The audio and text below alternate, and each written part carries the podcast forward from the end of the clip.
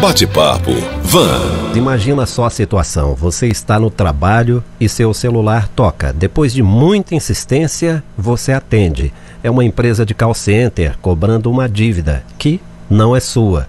Constrangido, você tenta se explicar e desliga. É isso que acontece muitas vezes por dia durante semanas com vários brasileiros, em casa, no trabalho, nas suas horas de lazer. Infelizmente, é muito comum. Em São Paulo, a justiça condenou uma empresa que faz esse tipo agressivo de cobrança a indenizar um homem em 5 mil reais. A gente até deu essa notícia ontem no Conexão Vanguarda. Vamos falar a respeito com os advogados Igor Paz e Matheus Patrício, do podcast Um Leão por Dia. Doutor Igor Paz, bom dia. Bom dia, Rodolfo. Bom dia a todos os ouvintes. Doutor Matheus, bom dia. Seja bem-vindo. Bom dia, Rodolfo. Bom dia, ouvintes da Vanguarda. Bom, que situação é essa e por que isso configura dano moral? Só para começar o nosso bate-papo. Você usou a palavra-chave quando você estava dando a chamada da notícia aí. É empresas que agem de modo agressivo. Essa que é a questão da configuração do dano moral. Quando você atrapalha a vida pessoal e a vida é, personalíssima da pessoa ali, né? Quando ela está no seu ambiente próprio, privado e de maneira agressiva esse tipo de empresa é, faz algum tipo de cobrança de maneira a atrapalhar essa vida pessoal da pessoa. Né? E só para deixar claro, né, como é que funciona as cobranças e você que está me ouvindo aí é, no Facebook ou na rádio, com certeza eu, eu posso garantir que você já recebeu alguma cobrança. Se não foi para você, foi para uma pessoa desconhecida que talvez confundiram com o seu número. E aí hoje nós vamos te ensinar como proceder nesses casos também. Mas só para explicar como funciona, os bancos eles têm a liberdade de é, é, ceder os seus dados para uma terceirizada e essa terceirizada geralmente ela efetua essas cobranças em troca de um pagamento que o banco faz. Ou seja, quanto mais cobranças, mais dinheiro elas ganham, certo? Alguns outros tipos de contrato, eu falo porque eu tenho amigos que têm empresas de call center em BH e São Paulo, e eles me disseram, olha, é, a metodologia é a seguinte, quando eu vou vender algum produto, eu ganho uma porcentagem, um cartão de crédito, um crédito, etc. E quando eu não vou vender nada, eu vou só cobrar. Se eles pagarem, eu ganho ou se eu não pagar, eu tenho um volume de ligações que eu devo fazer para que eu consiga mostrar para o banco que eu estou cobrando e prestando serviço conforme meu contrato. E é aí que acontecem esses problemas. Muitas vezes o próprio banco não tem ciência disso tudo, apesar de ter responsabilidade também pelas cobranças, tá? É, imagine nós aqui, Rodolfo, que é, temos o nosso telefone divulgado geralmente, são pessoas públicas. Sim. Alguém cadastra o nosso telefone em algum lugar e nós recebemos diversas ligações. Eu recebo ligações assim, você tem um Agnaldo que todo mundo me liga, ô oh, Agnaldo, tudo bem? Vamos renegociar. Esses tipos de cobrança agressivas, por mais que não seja diretamente para você, se ela se torna excessiva, igual mesmo o Matheus disse, independente do estado, tá? Nós estamos discutindo um caso aí de São Paulo, é, independente vale do estado, se for em Minas Gerais ou em qualquer outro estado do Brasil, é cabível indenização. Porém, é bom deixar claro que deve estar materializado isso. De que forma? Provas de todas as formas que você conseguir, certo? certo. Provas de gravações, uhum. provas de prints de tela de mensagens que você recebe e até provas de pessoas que estavam ali do seu lado e perceberam o constrangimento que você teve ao receber essas ligações. Lá em casa, o incômodo é por causa da dívida de um tal Francisco, que a gente não conhece. É, eu recebo Agora, mensagem de uma Silvia também. É, o meu avô dizia o seguinte, é uma situação que enche os pacovar, né? Uhum. Agora, a gente fica pensando no seguinte são várias empresas que prestam esse tipo de serviço. É um serviço legítimo, né? Elas estão Sim. fazendo o papel delas. Só que a forma de agir é muito agressiva, não é? Uhum. é eu queria que vocês explicassem aí para o nosso ouvinte o modo de agir dessas empresas. É, então, que nem o Igor mencionou, né? Muitas vezes quem faz a cobrança não é necessariamente o titular do, do crédito, né?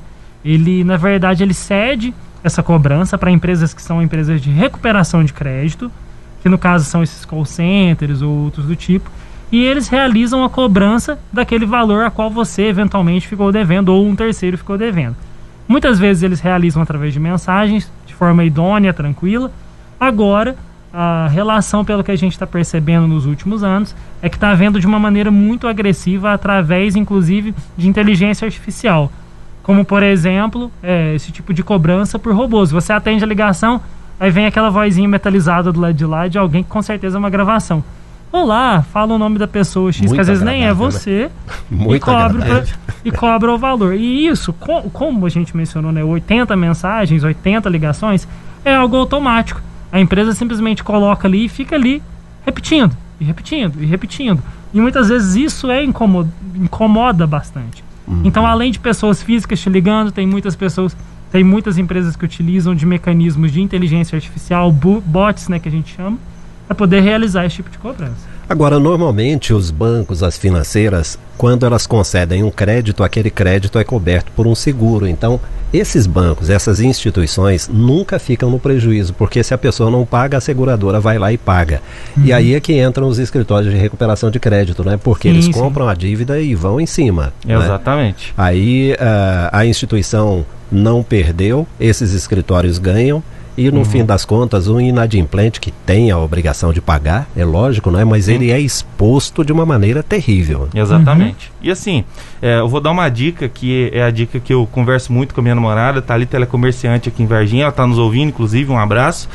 É, é, nós discutimos muito e ela recebe muitas dessas ligações com pessoas aleatórias. É, uma hora é Maria, outra hora é Joana, outra hora é Aguinaldo também, igual o meu. E aí eu falei pra ela, vamos começar a gravar todas e dar ligações hilárias, né? É, a respeito de cobranças. E a minha dica é, se você, ouvinte, está recebendo ligações assim, instale um aplicativo, então veja se seu celular tem a função de gravar a ligação. Se ele não tiver, você pega um outro celular e grava essa ligação. Põe E viva a- voz e façam uma coisa, porque tem alguns problemas. As empresas são inteligentes, elas não vão falando qual empresa que é, elas não dão os dados do CNPJ, elas só te cobram. E aí o que, que você faz? Você questiona de onde é, oi, de qual empresa está falando? E de onde é? Quem é a pessoa que está falando? Tem número de protocolo? Então, a primeira coisa é, tudo bem? Olha, meu nome é tal pessoa, você pergunta para a pessoa qual que é o nome dela também. É, ela vai te questionar alguma coisa, você, olha, eu queria saber qual que é a empresa que é. Por que a empresa? Quando você pega o nome dessa empresa, você pesquisa no Google, você acha o CNPJ dela. E sem o CNPJ, sem saber a origem da empresa, não tem como pleitear nada, recor- re- requerer nada em juízo.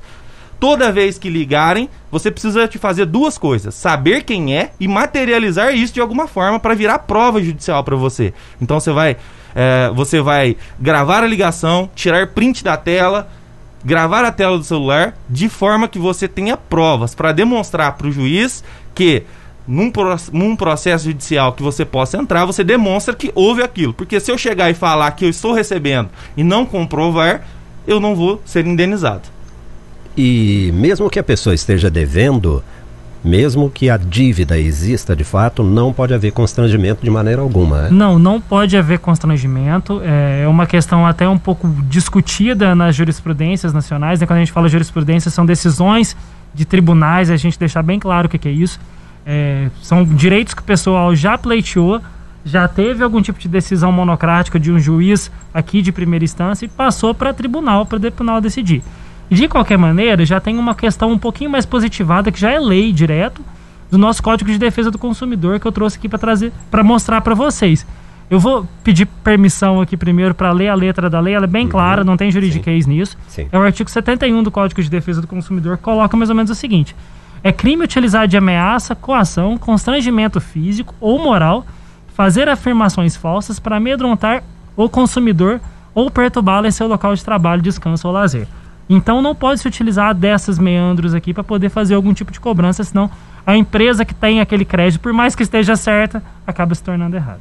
E o constrangimento chega a ser tão grande que beira a violência, né? Uma violência psicológica, né? Enquanto os agiotas mandam para cima na violência física, essas empresas acabam fazendo violência psicológica. Exatamente. E assim, por sorte, né, a gente está evoluindo a legislação. A legislação já está. Já houve, houveram algumas condenações referentes a isso também. A Lei Geral de Proteção de Dados, que inibe esses tipos de infração. Qual, qual infração? Eu tenho que permitir que essa outra empresa tenha meus dados. Se ela possui os meus dados, ela tem que justificar por que tem e de onde veio.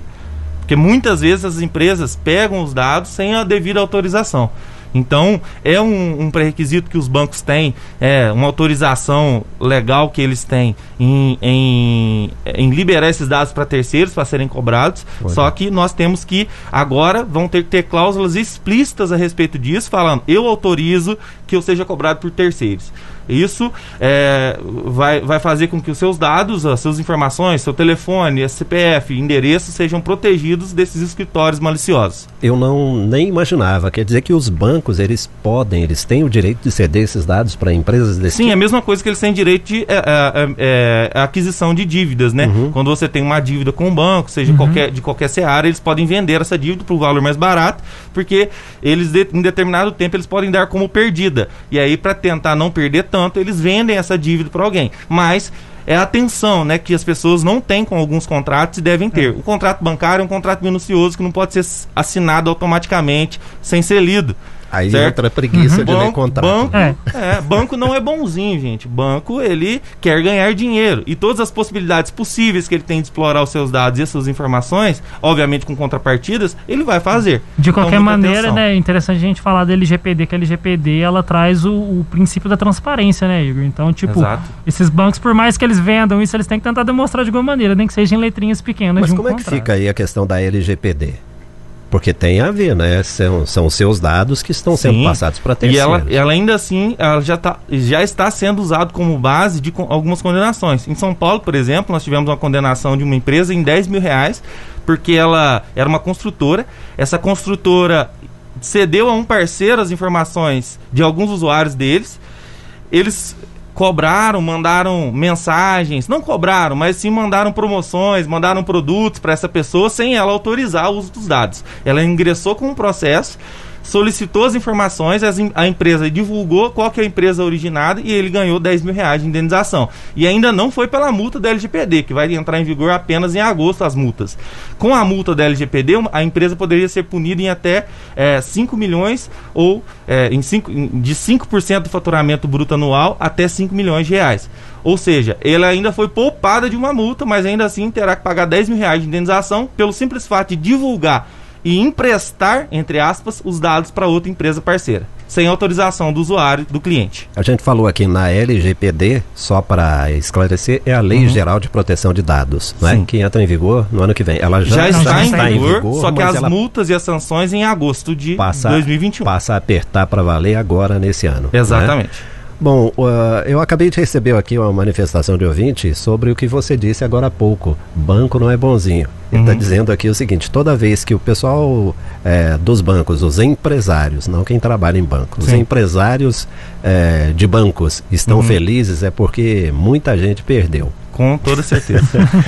Essa condenação ocorreu lá em São Paulo, mas o problema, como a gente disse aqui, acontece em todo o Brasil. A justiça pode adotar essa postura como padrão? Ou seja, pode repetir essa condenação aqui em Minas e em outros estados? Eu acho que sim, pode repetir sim. É uma questão que nem a gente mencionou mais cedo de jurisprudência, né? o que, que tribunais estão entendendo.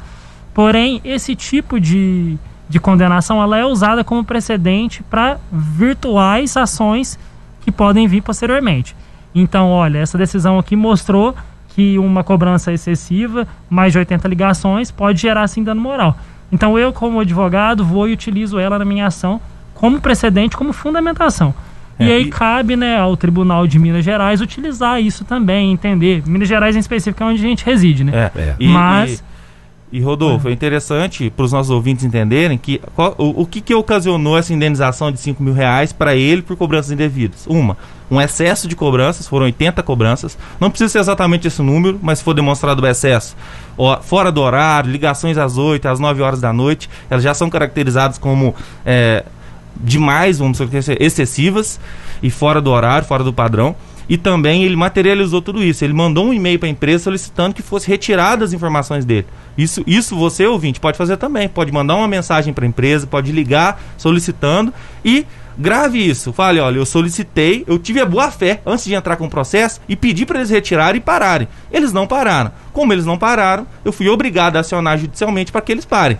Certo? E acontece dos sistemas, o atendente não retirar e não remover, e isso vai favorecer você em um processo judicial. É, então, o negócio é demonstrado que é excessivo, se você está recebendo essas ligações, você tem que materializar e tem que demonstrar que houve o excesso, senão não tem nenhum fundamento uma possível ação. E voltando lá atrás, né, além de tudo, além das ligações, além de toda a perturbação, ele não era o titular da dívida. Não. A pessoa não era. Então, tipo, ele estava sendo cobrado por uma dívida que não era dele, além de tudo. Bom, e aí a empresa se defendeu, né? Porque a empresa de call center, ela foi condenada em primeira instância, recorreu ao TJ de São Paulo, né? E foi a, a condenação foi renovada. É assim que diz? Sim.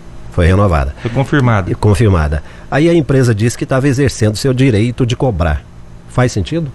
Ela estava exercendo seu direito de cobrar, porém de forma agressiva e excessiva, né? Isso é, o direito de cobrar ele existe, e, e, independentemente do fato. Muitas pessoas acham assim, ah, a dívida caducou, eu não posso cobrar. Não, na realidade você não pode ser exigido, é, não pode ter restrições, mas você pode ainda ser cobrado. Não, mas segura aí um pouquinho, porque chegou uma pergunta de ouvinte sobre dívida que caducou. Então Manda daqui a ver. pouquinho a gente fala sobre isso. mas então a empresa realmente ela tem o direito de fazer essa cobrança. Ela, ela só, só, não pode ser violenta ela É, tem até umas dicas que a gente pode passar para as empresas quando for fazer esse tipo de cobrança, que é ser sutil, de maneira tranquila, enviar uma mensagem de forma educada, polida, entrar em contrato em, em, horários que ela sabe que a pessoa eventualmente não vai estar em trabalho, não vai estar em público. É, isso tudo você pode fazer, você só não pode de maneira agressiva e automática e repetitiva desse tipo. Ok. Doutor Igor, é, tem um pessoal aqui pedindo para repetir a dica para quem é vítima desse tipo de cobrança indevida. O primeiro passo é quando você, é, antes mesmo, né, se você perceber que está recebendo esse tipo de ligação, você deve instalar um aplicativo ou verificar se seu celular grava a tela ou grava o áudio da ligação certo? E, se você for na App Store ou na, na Google Store, você vai encontrar é, e, e, só você digitar gravador de áudio, gravador de ligação, você vai encontrar esse aplicativo. Após isso, toda vez que você for entrar numa ligação de cobrança, você perceber que aquele número é o que está te cobrando, você vai é, acionar esse gravador, ele vai te ligar e vai dizer e você vai questionar ele o principal, ou seja, quem é a pessoa que está conversando com você e de qual empresa está originada essa cobrança. Com essas informações e gravando as ligações recorrentes, munido dessas informações, você consegue sim é, requerer seus direitos e indenizações se essas cobranças forem indevidas. Não se esqueça também de tirar prints, porque essas empresas também mandam mensagens né, de cobrança também. Junto com isso, você pode utilizar como provas. Na justiça, quem não tem provas geralmente não é, carece, não tem nada. Você é só o que você fala e outra empresa fala não vale de nada. O juiz quer saber o que você tem de provas e é isso que você tem que levar para ele. Doutores, esse nosso bate-papo está rendendo, viu? Tem mais pergunta de ouvinte? Vamos até a redação com o Carlos Otávio. Ok, Rodolfo, um ouvinte me ligou aqui dizendo que diariamente recebe esse tipo de proposta pelo telefone fixo. E aí, como ele teria que agir? Por favor. Ah, quando essas, essas propostas são enviadas pelo telefone fixo, você, eu, o que eu aconselho é, se não tiver como colocar no Viva Voz, se for aquele telefone antigo, não tiver nem forma de você gravar, eu aconselho que você tente, busque uma pessoa que esteja do seu lado, certo? Que não seja um familiar, para servir de testemunha que está sendo cobrado dessa forma, tá? É, tente também verificar na sua linha, na, quando você recebe a lista telefônica ali, quando, na, na sua linha geralmente, aqueles números quando servem de provas também e o número que está sendo recebido e mas não deixe jamais deixe de é, enviar uma mensagem ou mandar um e-mail, pesquisar essa empresa. Exemplo, você vai questioná-la, questionar essa empresa, é, questionar esse atendente qual empresa é, você vai pesquisar no Google essa empresa, encontrar algum contato, encontrar algum e-mail e solicitar que seja removido, certo? Não tem como você gravar, então você usa dos outros meios, que é testemunhas, pessoas que estejam perto de não você. Não pode ser da família? Preferencialmente, Preferencialmente não, porque não. pode atrapalhar uhum. né, no, no entendimento né, do juiz, do tribunal, e, acima de tudo, você tem que proteger de alguma forma, se proteger solicitando que eles removam. Essa solicitação é a tua prova de boa-fé. Olha, eu não quero lesar ninguém, eu só quero que interrompa. Uhum. E é isso que o, que o tribunal entende como uma pessoa que quer apenas requerer os seus direitos é. e não lesar ninguém. Assim como o Igor mencionou, fazer um questionamento para a pessoa pelo telefone. Olha, qual é o número de protocolo dessa ligação? Uhum. Anota isso. E se isso chegar em um processo eventualmente, existe um mecanismo do direito que é um pouco complexo para a gente explicar agora, mas é a inversão do ônus da prova. Você Certo. pode pedir que essa pessoa demonstre aquelas ligações que a empresa é obrigada a gravar. Ok. Bom, já não temos mais tempo. Creio que o Otávio também não tenha mais pergunta, mas é, chegou aqui do Luiz Antônio, lá do Santana, sobre é, dívida caducar. Em quanto tempo uma dívida caduca e se depois disso essa dívida some ou é apenas a negativação do nome que não pode mais continuar? Juridicamente falando, a cobrança ela pode existir, certo? Ela não vence a cobrança. Ou seja, eu posso exigir um pagamento. O que eu não posso é restringir seu crédito. Os próprios bancos, que eles têm o seu sistema interno, né? O Bacen, ele é removido do Bacen, não deixa lastros, é proibido que um banco te, te impeça de obter um crédito depois que você que já ultrapassou o limite da dívida. Porém, não quer dizer que uma empresa de cobrança, o próprio banco, não possa te cobrar em decorrência disso, tá? Pode ser uma dívida de 20 anos atrás. Juridicamente falando, Ok. a dívida não morre. Ela pode, inclusive, ser atualizada. Porém, você não pode ser restringido de crédito nem protestado em decorrência disso. Ok. Doutores Igor Paz e Matheus Patrício, nossos parceiros do podcast Um Leão por Dia. Muito obrigado pela presença. Até a próxima terça-feira. Eu que agradeço. Um abraço a todos os ouvintes. Obrigado. Até a próxima, pessoal. Um abraço. Bate-papo Van.